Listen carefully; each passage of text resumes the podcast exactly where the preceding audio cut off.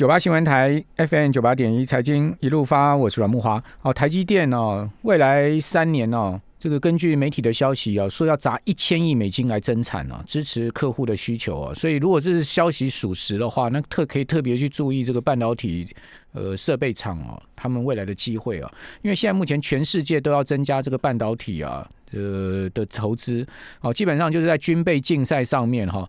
呃，国力的竞争上面多了这个，除了过去讲说军备的竞赛以外，好，那就要多这个呃半导体的竞赛，好，半导体这个军备的竞赛，这个项目的军备竞赛，那当然就是最主要就是美中现在目前的紧张情势所引发出来，以及这个全世界啊，呃，对这个晶圆晶片哈的需求越来越高的情况之下，哦，这种趋势性很明显哈。呃，业界啊最近流传一封台积电总裁魏哲嘉写给客户的信。好，这个信呢，说明半导体供给短缺跟台积电应应策略跟行动。啊，在这个信中说啊，啊，台积电过去十二个月尽管产能是在增加，而且产能利用率超过百分之百，我这个不会把机台跟人都超坏了嘛？产能利用率超过百分之百，哦，这个怎么样超过百分之百啊？真的是超死人了，对不对？然后让人没有办法达到满足的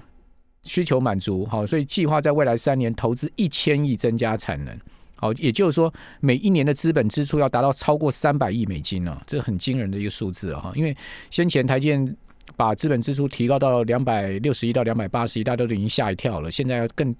更增加到每一年到三百三十亿到三百五十亿。好，那台建将新建晶圆厂啊以及扩充现有晶圆的先进技术跟特殊技术。那魏哲家在信中也提到，台建正在招募数以千计的心血，而且购买土地跟设备啊。哦，如果这个信是属实的话，哈，那真的这是一个大的、很大的一个呃震撼了，哈。那台建本身是不评论这件事情了，哦，就是对现在目前媒体的报道，哈，这个消息是不评论。哦，但你从拜登最新的匹兹堡的谈话也可以看到，哈，美国也是要在呃整个基础建设跟半导体的投资上面啊，要加大力道哦。哦，拜登宣布的这个两兆美金的。呃，基础建设计划在匹兹堡宣布的哈，呃，除了就是说桥梁、道路、公共交通啊、港口啊，哦，还有机场啊、电动车开发这些交通的基础设施要投入六千多亿美金之外，它其实也要投资在半导体的部分呢，那个金额也相当的呃，相当的多哈。另外四千亿是要照顾美国老人跟残障人士哈，然后三千亿是要改善改善呃这个饮水的基础设施，另外扩大网络。的相关系统啊，还有呢，升级电网，好，那三星三千亿要用在呃建造经济适用房，好，那拜登最新的这个宣布哈，最新的呃计划哈，我们赶快来请教，呃，我们赶快请教红利投信投资策略部的邓胜明副总经理，邓副总您好，主持人好，各位听众大家晚安。好，在呃听邓副总分析之前呢，我先跟各位报告一个新的消息哦，新普啊，最近很夯的啊，这。呃，新普做电池的新新普科技公司啊，下午五点传出火警了。哦，那据了解说，起火点在顶楼大概五六平大的电池实验室。呃，厂方人员在发现火警的时候，已经先将人员疏散，而且用灭火设备灭火了。呃，然后消防人员到场协助后，五点三十八分火势完全扑灭。哦，所以看起来应该情况是还好了。哦，没有很严重的呃这个问题哈。好，那呃。邓总怎么看川普最新的匹兹堡的宣言呢？啊，拜登，哦，拜登，对不起，拜登，我 我我觉得我太怀念他了，太谁？其实上台之后，他一点九兆是先就是救救急嘛，那现在是二点二五兆的大，我们讲通称大基建哦。那大基建它这个也是 b o d e r 也花很多钱，我觉得有一个原因是，当然就是因为他拜登总统之前有讲，七月四号之后等于他希望美国能起风，等于是 COVID nineteen 之后。起风之后，你看他现在刷的那个两党那个议程哦，就是呃，就是呃，他们的参议院那边参众两院抓，当然有跟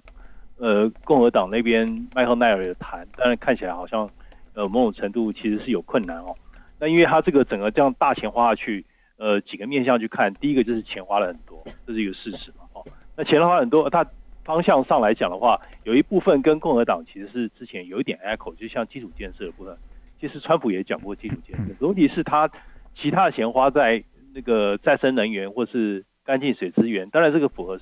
这个世界潮流趋势，但他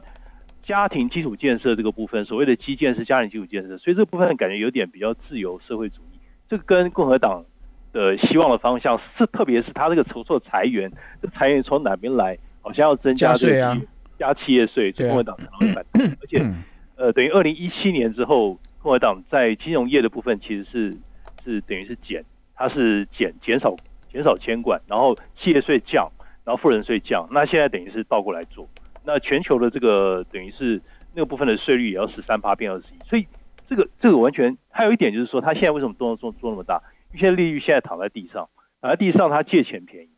那等于就是。他在，拜登把这个钱花出去，现在不晓得法案会不会很顺利的过，但基本上是蓝浪嘛，基本上是呃民主党在主导，但是个大的案件不太可能用简单多数去去过。可是我看美国媒体也写到说，也不也不能完全排除用简单多数用投票的哦，对不对？是，那如果说他真的是要有这个意志，强烈意志要过的话，嗯那等于就是这样去，等于这样，他就把少数的这这一次又再运用到了，反正就是最大的钱先花掉，以后都是小钱小议案。对，所以我觉得等于就是这个这么大的一个钱花下去，这么大的一个财政的一个支出，我觉得对风险资产来讲，等于就企业还没有把这个企业的活动这么企业钱也很多，钱还没有大花哦，政府先花了，等于就先先带头花钱。好，呃，现在涉及到两个问题，第一个法案会不会过？那因为我看民主党那个裴洛西已经讲说，希望在夏天就过嘛，对不对？就夏天，夏天就七八月就把这个法案通过哈，通过美国国会，然后就可以开始实施了哈，就是说年度预算编好就开始实施了哈。那你说会不会过？我个人看法是一定会过，为什么？因为你要知道政治，听众朋友，政治的本质是什么？政治的本质。我们不要讲那两个字了，那两个字很难听了，对不对？政治的本钱就是本质，就是反正有钱大家分嘛，就怎么样做政府资源的分配嘛，这就是。但分配的有没有效率是另外一回事，就是说怎么分配的问题。好，那那你说这些国会议员，他下面有多少的这个企业企业的支持人士，他们都可以分到这些钱，为什么他要反对呢？他现在反对共和党反对只是做做样子吧？是不是这样子呢，邓副总？我我相信就是 对不对？你刚刚说麦康奈尔说我不太可能同意这个方案，对，麦康奈尔是这么说，我不太可能同意这个方案。但想想必麦康奈尔心里面很希望说明表反对啊，对啊，麦康奈尔应该心里也很希望说钱赶快下来吧。一一条一条来 来看，然后我们我们再来画爬 K 嘛，看我这个选区要分多少钱啊？我的我相关的钱是这样吗？美国也是这样吗？我不知道。是相当相当惊人的一个支出了哈。原本大家估计是更高到三兆，但是后来看起来这个金额稍微降下一点，但是仍然仍然非常非常的高，二点二五兆。但它切了这么多的区块，其实每一块也是有一定的钱。但您刚刚提到半导体投资五百亿，五百亿，其实跟跟台积电比起来就。小巫见大巫了，你看全部的钱，可是他他他五百亿是补贴给美国半导体产业，对对对对对。那像英特尔自己也要花四五百亿嘛，自己也资本支出，所以你看企业它呃比较大的这个活动，企业活动它企业钱也是相当相当多，它还没有去做很大的资本支出，政府先替你先担忧了，先这个提前提前部署，我先帮你花钱，那奖励投入，得带动他们当火车头这样去带动，所以感觉上也在。也在画一个饼，给一个希望，所以他希望这个新新启动的一个经济循环不要那么快下去，看起来也不至于。如果说这样就下去，我觉得也太短了那也不至于是这个样子。看起来，Joe Biden 也不太愿意见到这样的一个情况，所以他就是不乐见风险资产现在就不行，因为他钱还没有花。然后呢，所以相对来讲，联准会这个宽松的货币政策，在我猜一定是在后面被干的，钱还没喷出去之前。我这个利率怎么可以升呢？我还没借钱呢，对，钱还没借饱，税率还没提高，所以你不能两边都拉上去，是这样的话风险资产就不行了。好，那另外一个就是说加企业税哈，从二十一趴加到二十八趴，以及呢海外的企业税全面课征。您刚刚讲说是多少？就是呃十三到二十一，十三到二十一嘛，这个很惊人哦，这个很惊人。对，那会不会逼死这迫使这些美国海外的企业呃做某些情况的动作呢？我觉得已经要开，已经搞不好已经开始调整了，因为看起来势必如果像您所说势势在必行的话，我觉得他们会动作，等于就是，但是事实上，呃，应该这么讲，就是过去来讲，因为呃，川普其实是非常非常的重伤，对，相对来讲等于都是都让利给企业，那现在你变成是你要花这么大笔的钱，你这个税不提升，那请问这个钱从哪边来呢？对、那这样去看，拜登也提出一个愿景，就是可能就是在我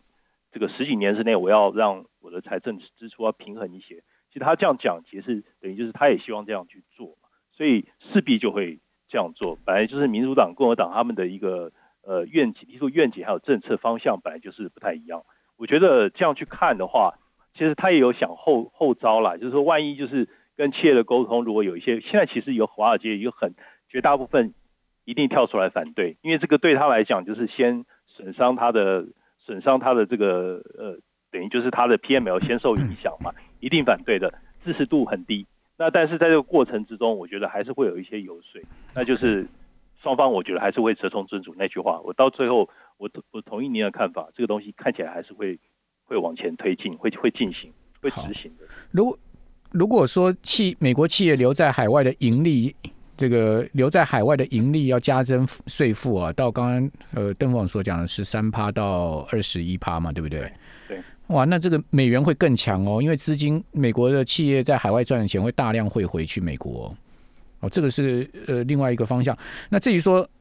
会不会呃加税这个法案会不会这么快通过？应该不会，他会先优先通过他那个基础建设的这个方案，然后四兆多美金的方案，因为他两个礼拜后他还要再宣布一个社会的呃基社会建设的方案。好，那这这一部分这一部分是要两个两周后，因为他这一次把这个四兆多的这个方案切成两两次宣布嘛。是是是。好，那他一定会先通过这个四兆多的方案之后才去谈加税嘛，对不对？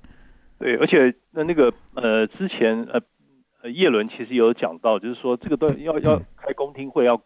要沟通的，所以就是到底情况怎么样？但这次讲的很明确，连税率要涨多少都讲出来，所以看起来也是会做，只是说他可能要先把钱丢出来，先撒出来，接下来才做后。后面你该做的事情，对，好，所以今年有可能先通过基础建设方案，明年再通过加税的方案。好，那他他如果真的有心要加税的话，他势必要在明年这个其中选举之前通过嘛，不然的话，这个选举还是有变数的哈。我们这边休息一下，等下回到节目现场。九八新闻台。FM 九八点一财经一路发，我是阮木华。哦，这个拜登扩大基建哈，美国他预估要设五十座这个电动车的充电站哈。哦，所以美股啊，昨天晚上到今天清晨哦，那个电动车充电桩的相关股票都大嗨呀。好，有一家这个借借由那个 SPAC 上市的。的公司哦，我一下忘记它的那个名字，那个股价飙翻了。我刚刚看了一下，它盘前还涨十趴，现在。哦，所以电动车充电桩，哦，这是一个拜登的重点哈。不过我看到那个美国媒体有评论说，没这么简单了，五十五十万座，刚加干单，要投多少钱呢？哦，因为电动车充电桩分一到三级啊。哦，那报他那个美国媒体是分析说。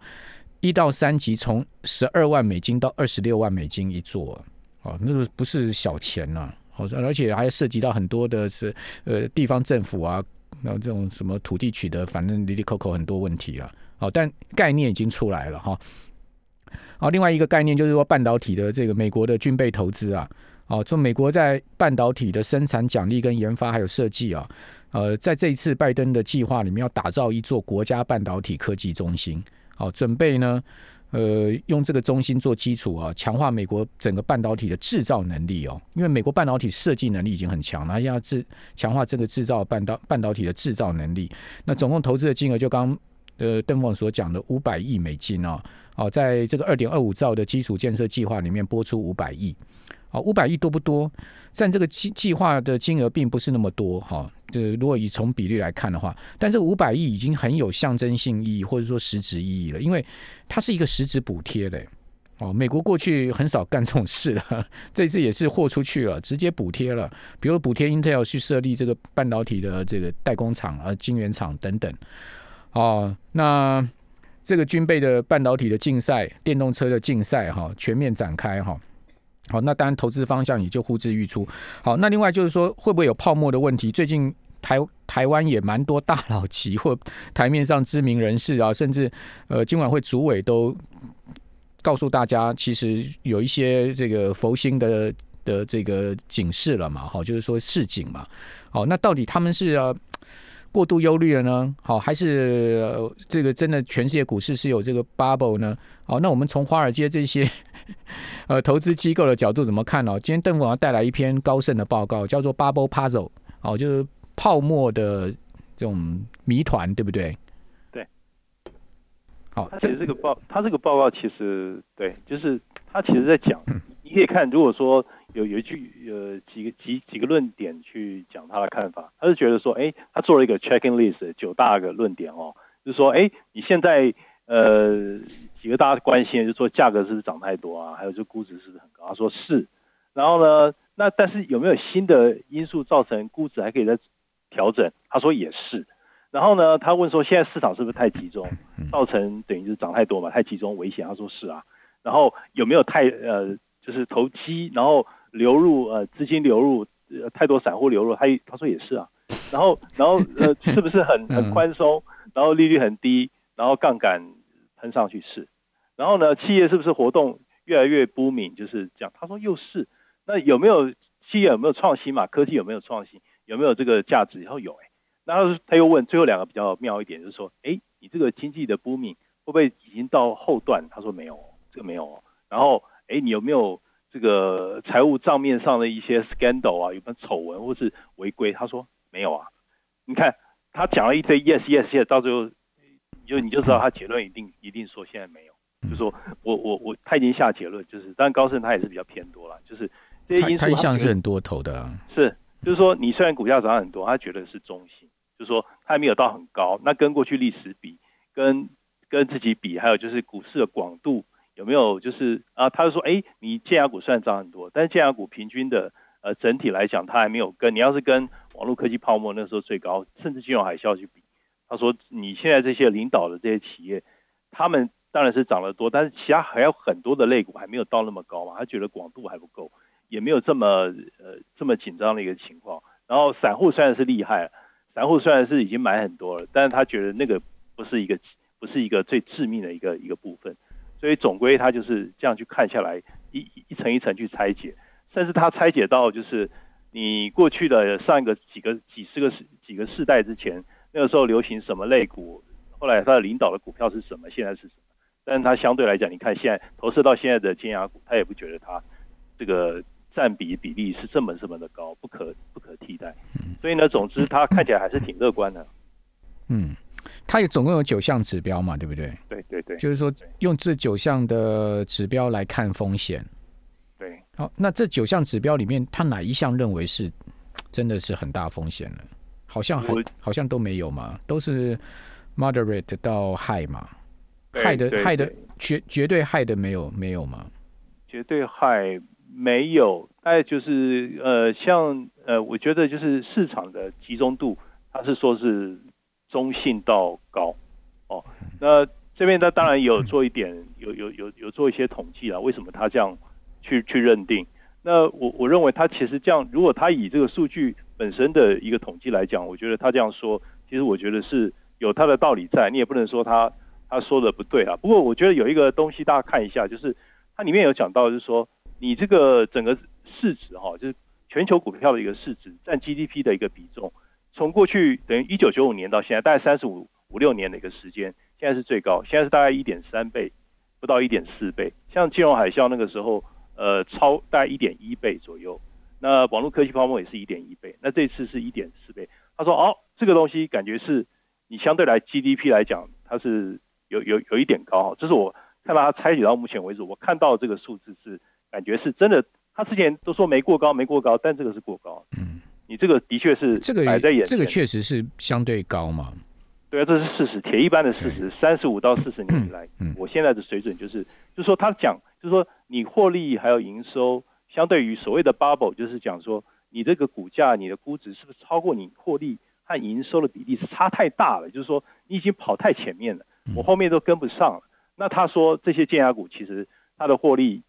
它的一个情况，其实它比一般平均的一个公司是它的一个状况是好了三倍，分别好了三倍，然后净利好了两倍，我都比你好，我我很现金一大堆，我是比较好，所以他不觉得那是一个议题。可是我看到股价是跑到这么高的一个水平所以美股也在做调整啊。你看，你呃，你看那个呃，fans 哦，那个 Fan Plus 这个指数，它是十档尖牙股嘛？那今年今年这个指数就相对表现的没有那么好啊，对不对？尤其是苹果，苹果它现在目前季线都在下弯，虽然说苹果这两天股价回稳哈，但是基本上你看今年尖牙股的表现都不是很好，就因为您刚刚所讲，它的获利成长或者它营收成长跟不上它的股价涨幅。好，比如说苹果去年涨了八十趴，可是苹果的营收成长幅度好像才才四成而已嘛。好，所以说资金又转到转到那种相对基期比较低，像跟台股一样，基期比较低，甚至有一些呃价值型的股票或者传统产业的股票，比如说我们节目之前跟大家讲的美国钢铁，你看这两天涨到什么程度？克里夫兰资源昨天一天可以涨了十五六趴，为什么？因为他自己估计出来他的这个今年的 EPS 可能会到七块钱哦，钢铁股全面大复活，所以说这个股市的调整也是很有效率的，不是吗？就是低基期，像价值股，在过去三个多，应该是从去年的十二月中下之后，其实这个呃风格就开始转换。那今年到目前为止，二月中算是科技股的比较相对高峰，后来就没有再过高了。虽然它也有反弹，也可以看得出来，尖牙股其实也是一样，各吹各的调。但是其他的 low base 这些东西，另外还有一个就是像金融哦，也也也有动，它反映的其实就是金融就是标准的价值型的一个股票。所以我觉得今年可能它就像高盛讲的，广度其实还没有那么偏狭嘛，就是它还没有那么等于就是我今年以来发生的事情，其实去看三个月是比较近期的，那一年的角度去看，最强的还是科技，可是三个月就不见得是这样，根本不是啊。等于就是你可以看，就是接下来如果说这个一点九兆钱花下去救急之后，接下来要刺刺激先把本质调整，然后接下来要改善进一步刺激的话，那我觉得就不是防疫概念股或者是。经济回复之后的一个情况而已，他希望更进一步去去做。那所以一些，比如说，甚至连零售的这些东西，可能都好。谢谢邓副总。